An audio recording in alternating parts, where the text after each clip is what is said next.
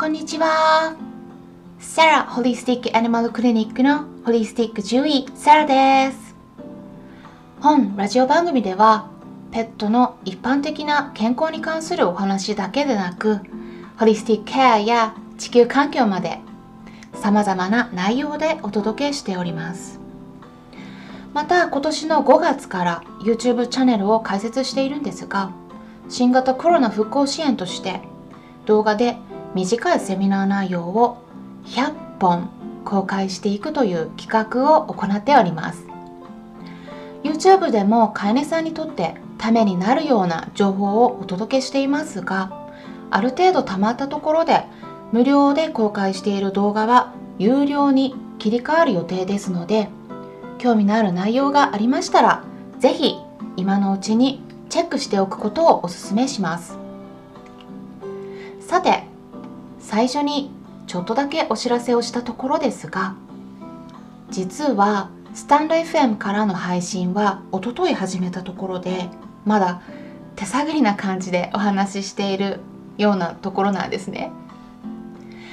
あこの内容をヒマラヤやラジオトークから聞いている方がいらっしゃるかもしれませんね。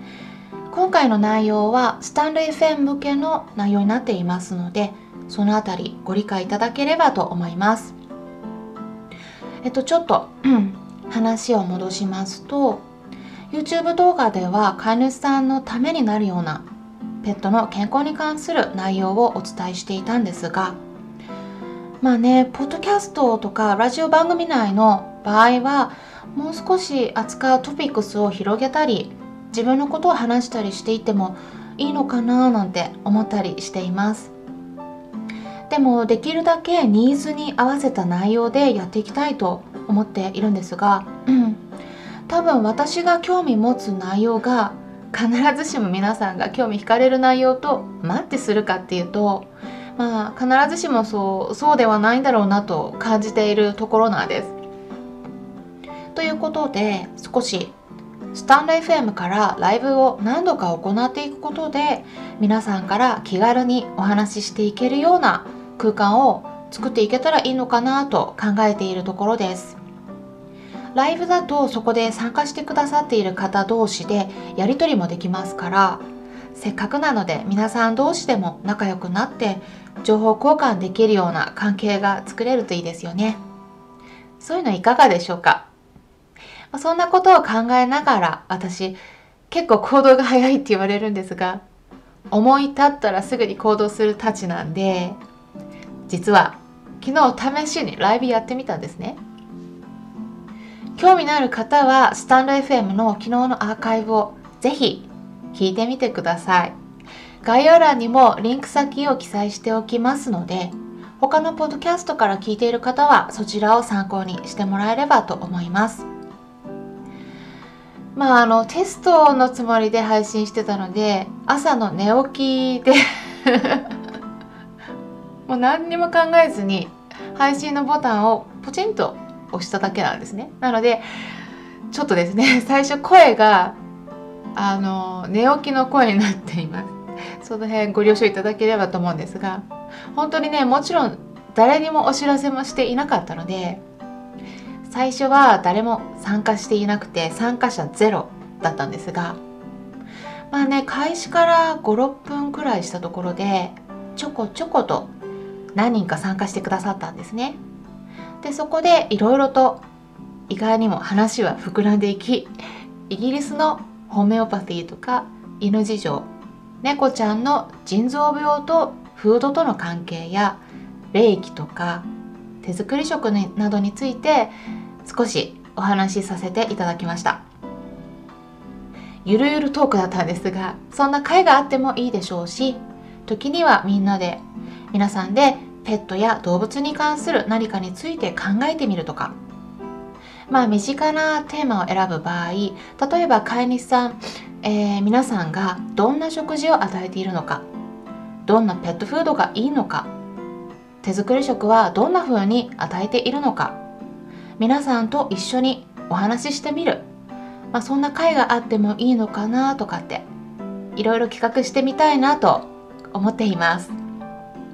まあねもともと新型コロナの問題が出る前はイギリスから日本に戻った時にワンちゃんとの同伴が OK なドッグカフェで飼い主さん向けにランチ会を開催していたんですね。だいたい毎回私と他の飼い主さん10人くらいで事前に気になることや聞きたいことをお伺いしておいた上でトピックスを用意して私の方からショートセミナーを最初に行った後にそれぞれの飼い主さんからのご相談にお答えしていくという。飼い主さんからは結構喜んでもらえるような企画でワンちゃん同伴の方の場合では一緒にワンちゃんもちょこっと見させていただいてアドバイスしたりしていました。していましたとお伝えするのが過去形になってしまうのがなんだか切ないんですが新型コロナの影響で日本に戻れない状況になっているので日本が恋しい今日この頃ですね。まあそれでライブ配信のお話に戻るんですがこのスタンド FM のライブ機能って結構すごいですよね。私ポッドキャストラジオチャンネルは2週間くらい前からすでにスタートさせていたんですがこのスタンド FM は使っていなくてヒマラヤとかラジオトークのみで配信していたんですね。皆さんどうされていますかね？スタンド FM だけでしょうか？それとも他の媒体も使っていますか？何かありましたらお気軽にコメントいただければ嬉しいです。ちなみに私が使ってみた感想をお伝えしますとヒマラヤは中国から日本に上陸したての音声配信アプリですが、まあね、これが結構一番内容が充実していると思いますね。海外のチャンネルもたくさん揃っているので選び放題だし何より配信する時にパソコンから音声ファイルをアップロードできるのがもうこれがすっごく便利です。ラジオトークとかスタンド FM の場合だと多分それができないんですよね。携帯電話で音声を収録してそれを配信っていう形になるのでちょっと配信がヒマラヤよりも面倒かなっていう印象があります。でもヒマラヤの方は日本の視聴者がまだまだ少ないんでなかなか広がりにくいっていうデメリットもありますね。でもねこの前チェックしたらヒマラヤのランキング健康カテゴリーで上位19位になっていました。19位ってちょっとね微妙なんですけれども。でもね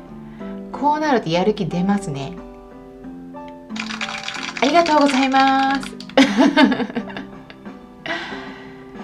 ラジオトークの視聴者は結構いる感じですが視聴者のタイプ、まあ、もしかしたらちょっと違う感じなのかなと思ったりもしています。なんか若いかもしれないですね。でいいねボタンを何度も連打できたりするんですね。ねぎらいの意味を込めたネギマークのボタンを連打すると深谷ネギのゆるキャラであるふっかちゃんがピョンと飛び出したり面白い機能があるんですが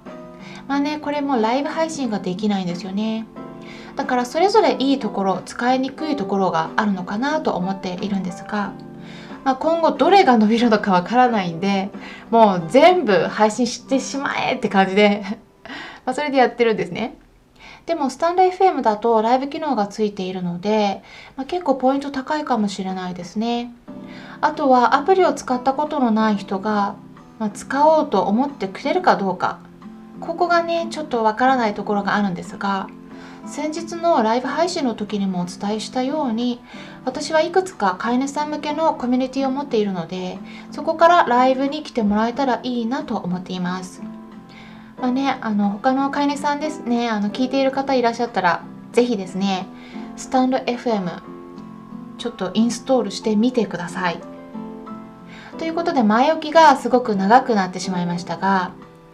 まあ、今回の結論としてはライブ配信しますよっていうことです。